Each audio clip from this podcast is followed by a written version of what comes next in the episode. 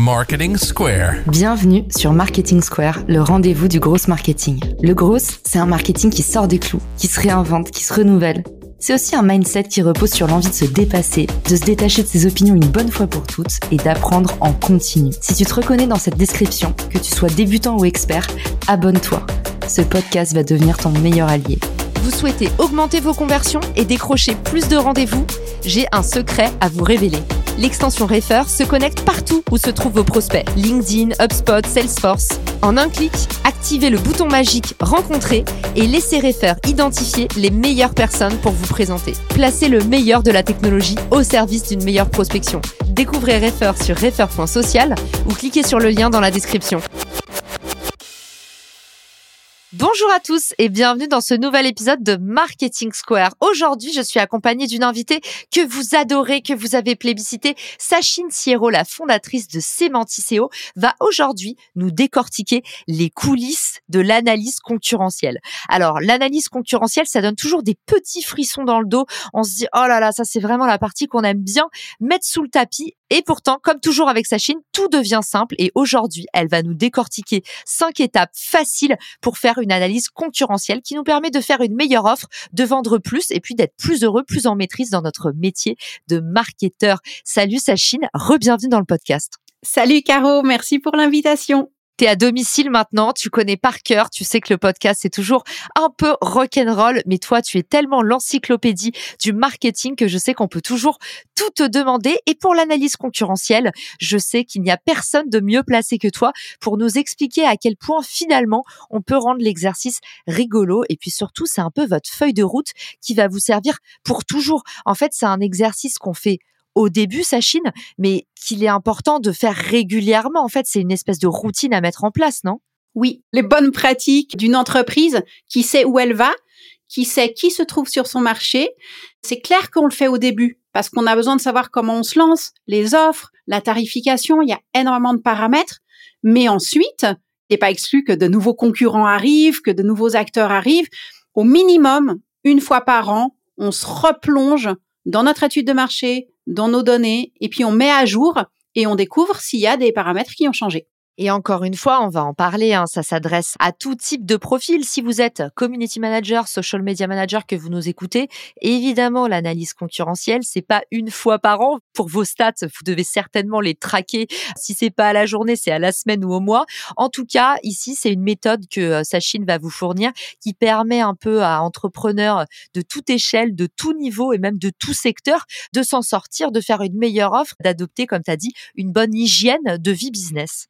C'est ça, exactement. Notre analyse concurrentielle, elle sera différente. Les critères qu'on analyse, elle sera différente. Peut-être que l'ampleur et le nombre de paramètres qu'on prend en compte sera différente.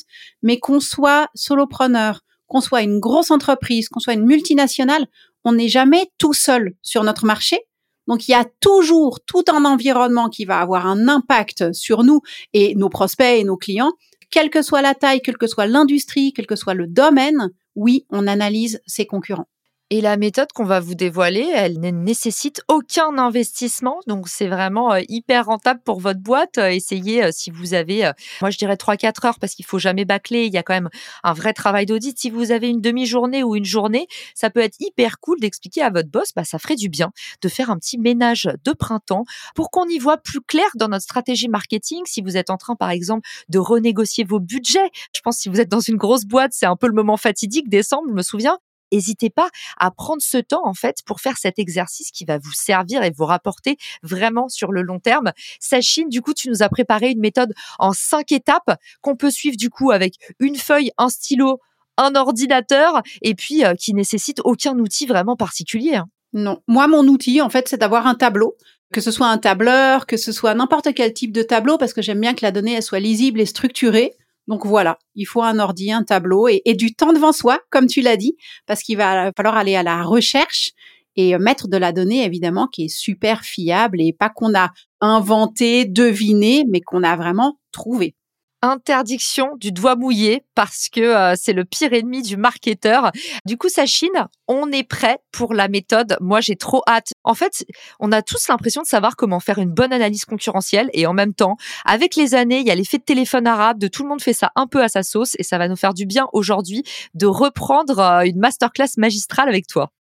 Bah, pour moi, le point de départ le plus important, c'est d'identifier les critères qu'on va vouloir analyser.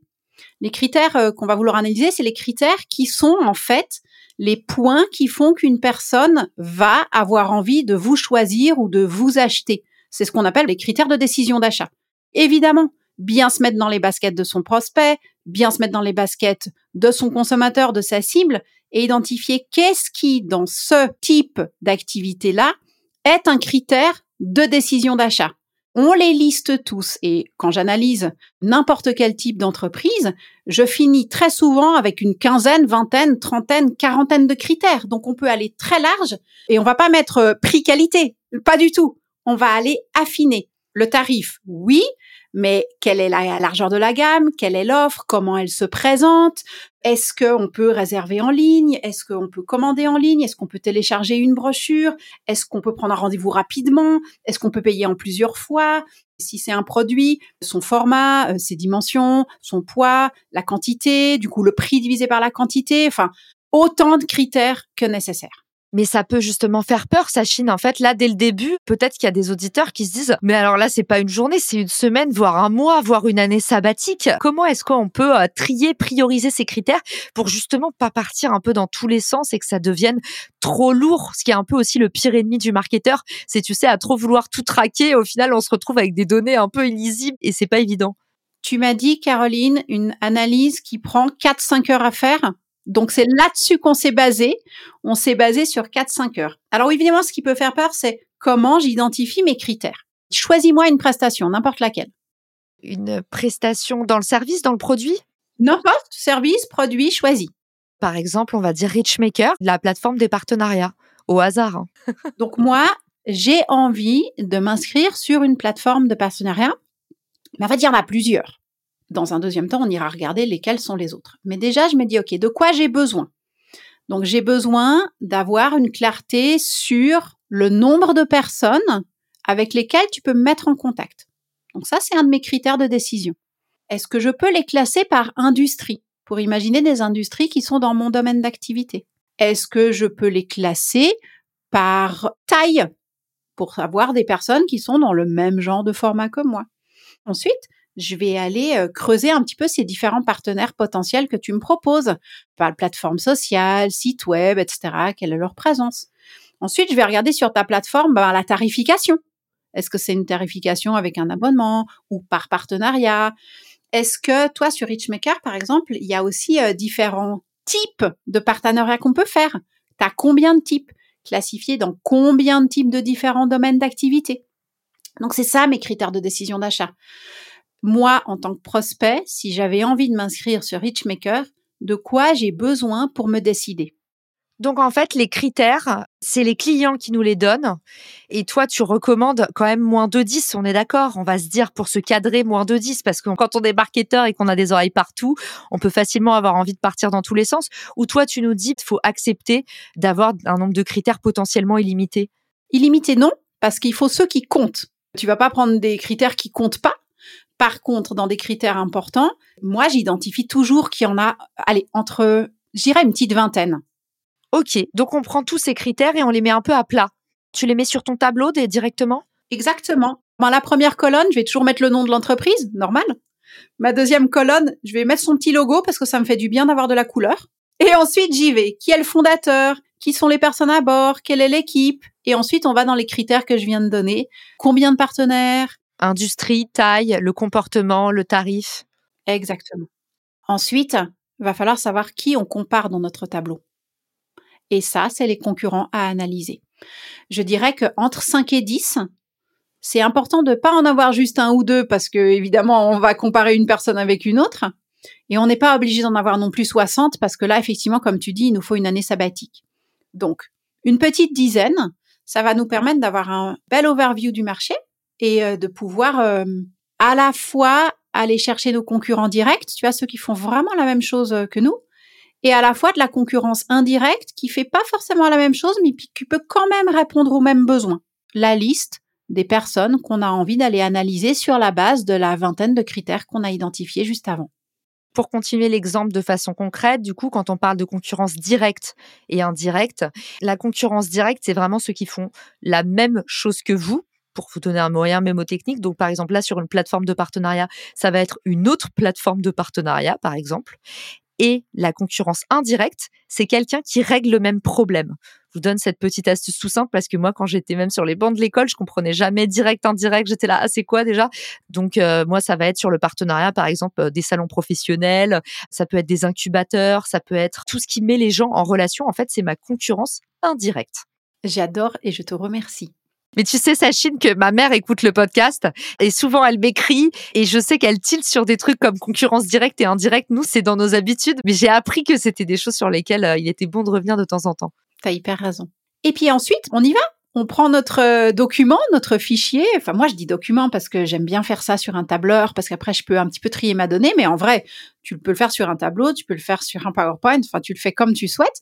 Mais là, il va être temps d'aller récolter la donnée. Alors là, j'ai une petite astuce dessus. Il y a plein de données qui est disponible là sur Internet. On va sur ta plateforme de Richmaker et puis on y passe du temps. Et puis, il y a beaucoup, beaucoup d'informations, probablement l'essentiel qu'on va trouver.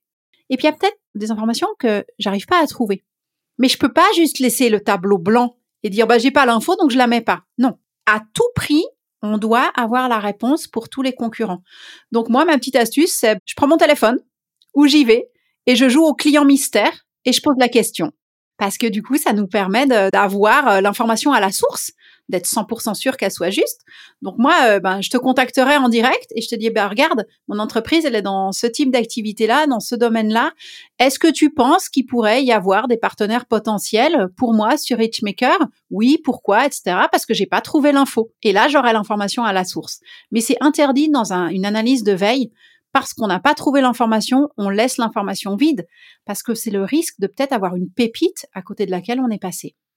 Eh ben, figure-toi que j'ai un cas à vous donner. On va la jouer à transparence totale parce que je sais que c'est une grosse douleur chez les marketeurs et que je suis pas la seule à être dans cette impasse. Imaginons que ton concurrent, par exemple, il met pas tes tarifs. Moi, typiquement, mon concurrent, en plus d'avoir levé 50 millions d'euros, Reveal, ils mettent pas leurs tarifs en face.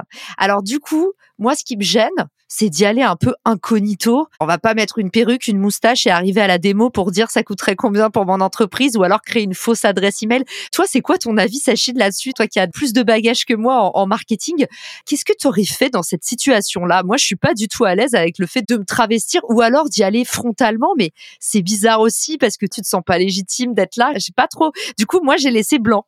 Mais à coup pas. Bah alors si tu veux jouer au client mystère, bah ça implique d'y aller incognito. Maintenant, il faut pas te travestir, il faut pas une fausse adresse email. Non, on n'est pas dans le mensonge, on est d'accord. Mais tu vois, euh, hier, je devais remplir euh, des tarifs pour des coiffures de mariés, tu vois, rien à voir.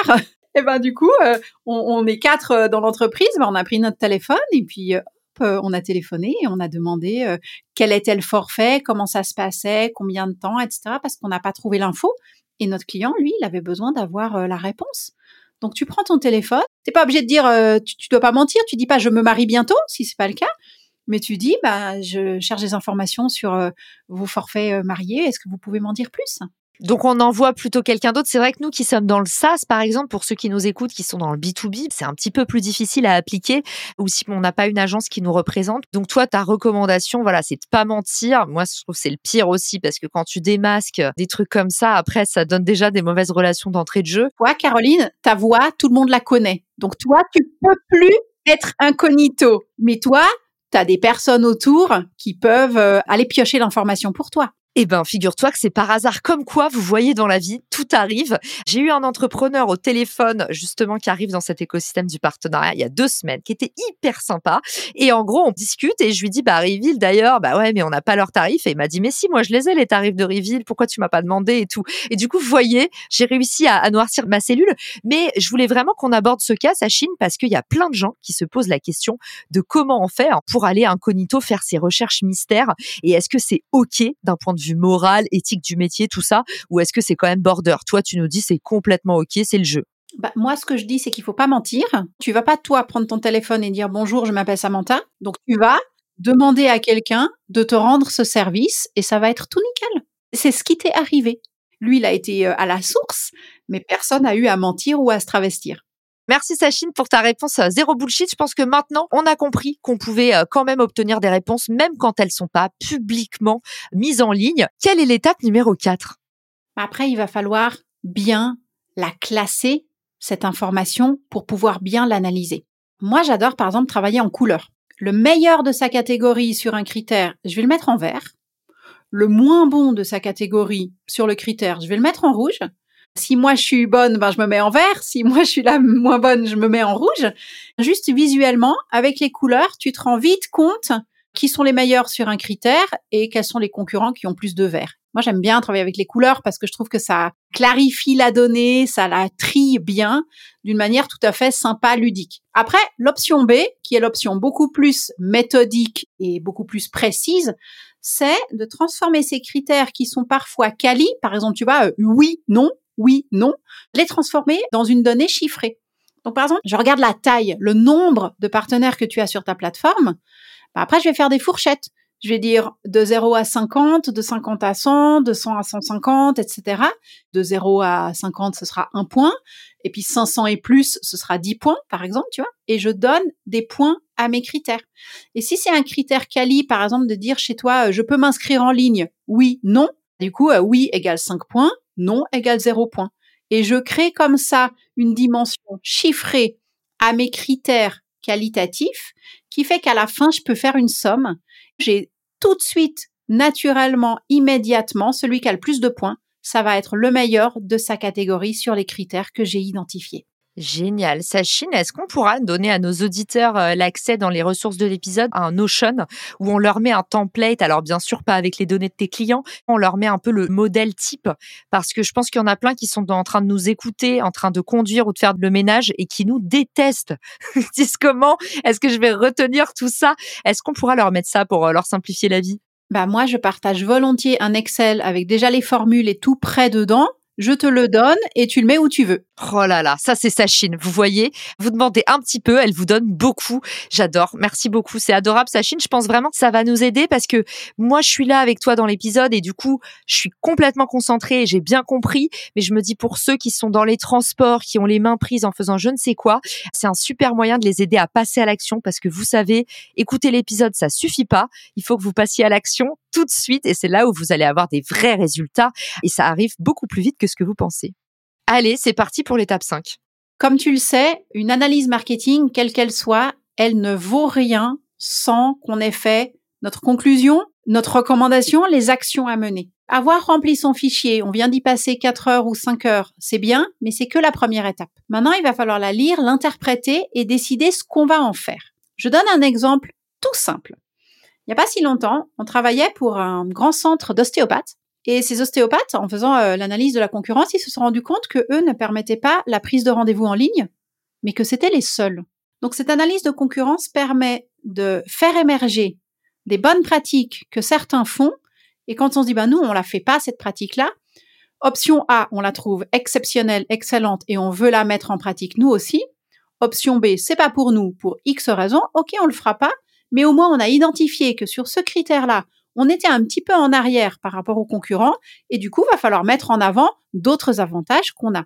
Je dis pas que l'analyse de la concurrence, c'est tu fais copier-coller et tu fais tout pareil que les autres, surtout pas. Mais tu te rends compte que certains ont des pratiques, tu dis mais ça c'est bien vu, c'est bien pensé, c'est pratique. Moi, je le fais pas encore. Est-ce que je veux le mettre en place? Top. Ou bien ça me ressemble pas, j'ai pas envie, c'est pas grave, mais au moins on a la prise de conscience que il y a un paramètre sur lequel on est un petit peu derrière, donc va falloir le renforcer avec autre chose. C'est génial. Merci Sachine. En résumé, on a les cinq étapes sous le coude et on vous mettra bien sûr le détail dans les ressources de l'épisode. Comme ça, vous avez tout pré-mâché. En plus, Sachine, elle vous a fait un énorme cadeau. Elle nous dit, bah, moi, je vous donne le document qui vous fait déjà gagner une heure et surtout qui vous met le pied à l'étrier du genre plus d'excuses une fois qu'on a le document. Il suffit de le remplir. Le plus dur est déjà fait. Les cinq étapes, c'est un, les critères Et là, Sachine, elle nous a donné des exemples. Par exemple, l'industrie, la taille des entreprises, le type de comportement d'achat, le tarif qui est pratiqué. Ensuite, elle nous a dit c'est tout ce qui compte. C'est pas 5 ou 10. Caroline, arrête de vouloir tout quantifier. C'est vraiment ce qui compte pour tes clients tant que c'est pas une liste à la Prévert. Ensuite, deuxième étape, les concurrents à comparer. Là, tu nous as dit une petite dizaine de concurrents environ et à la fois du direct et de l'indirect. Comme ça, pas de jaloux. Troisième étape, on construit son fichier et on récolte les bonnes données. Là, vous avez vu, construire son fichier, Sachine l'a déjà fait pour vous. Donc, vous avez plus qu'à lui envoyer des mots d'amour sur LinkedIn et récolter les honneurs auprès de votre boss ou de vous-même si euh, vous vous êtes enfin mis le pied à l'étrier. Et puis, quatrième étape, classer ces données. Cinquième étape, les analyser et en tirer des recommandations. Et vous avez compris, c'est pas finalement cinq étapes, c'est un peu le cercle vertueux pour toujours rester à l'écoute de son client idéal puisque votre client idéal, il est chez la concurrence aussi. Donc, c'est une façon de l'auditer en continu et c'est une façon de rester proche de vos clients, de rester proche de la concurrence. Sachine, comme d'habitude, tu nous as signé un super épisode. Ça me rappelle euh, Emma, mon alternante en content management, parce que à chaque fois qu'elle était là, elle me disait mes épisodes avec Sachine, ce sont mes préférés. Alors je sais qu'elle écoute encore le podcast et euh, Emma, on te fait cette petite dédicace. J'espère que tu l'auras par surprise pour te retrouver, Sachine. Où est-ce que tu nous donnes rendez-vous? Pour t'envoyer des remerciements, des questions, des mots d'amour ou même se renseigner sur euh, Semanticeo, ta boîte qui grossit et tu le mérites vraiment mille fois. Le premier endroit, c'est LinkedIn. C'est là qu'on s'est connus toutes les deux, donc c'est là que je suis moi aussi. Si ça vous a mis plein de nœuds au cerveau, la veille concurrentielle, moi j'ai écrit une étude de cas sur la veille concurrentielle. Donc euh, sur LinkedIn, je vous mettrai le lien, je mettrai tout ça pour que vous puissiez découvrir, lire et voir une mise en application qui peut peut-être vous guider et, vous donner euh, quelques pistes pour faire votre propre mise en application après. Et pour rendre à César, euh, si on s'est rencontrés, Sachine, c'est pas sur LinkedIn, c'est par recommandation de mon amie Nina Ramen qui est venue dans le podcast et qui m'a dit j'ai lu les études de cas de Sachine, c'est un truc de dingue. Regarde ce qu'elle écrit et je t'ai envoyé un mail et je t'ai dit c'est incroyable, bravo de ramener autant de bon sens et de décortiquer aussi bien le marketing. Est-ce que tu viendrais pas nous faire un épisode. Donc voilà, Merci Lina, on l'embrasse. Elle reviendra bientôt dans le podcast euh, nous faire un épisode. Puis bah Sachine, en tout cas, euh, bravo pour ce que tu fais, que ce soit tes études de cas qui sont fabuleuses, ta newsletter qui est vraiment euh, hyper nourrie. Toi, tu fais que du contenu ultra qualitatif et original. Ça, j'adore. Tu fais pas du dupliqué, ça ressemble à personne d'autre. Donc ça a énormément de valeur, le tout gratuitement. Je mettrai tous les liens dans les ressources de l'épisode. Et puis encore merci pour tout ce que tu nous as apporté et pour ta grande générosité. On te dit à très vite sur LinkedIn. Merci à tous pour votre écoute. Ciao Si cet épisode te plaît, tu peux le partager en me taguant ou lui laisser 5 étoiles sur Apple Podcast. Marketing Square.